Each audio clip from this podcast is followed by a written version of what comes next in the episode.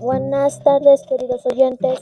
Hoy voy a hacer un poema esta.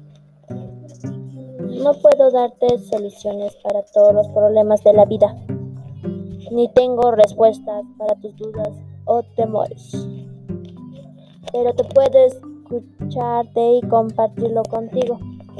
No puedo cambiar tu pasado ni tu futuro pero cuando me necesites estaré junto a ti. No puedo evitar que te tropieces, solamente puedo ofrecerte mi mano para que te sujetes y no caigas. Gracias.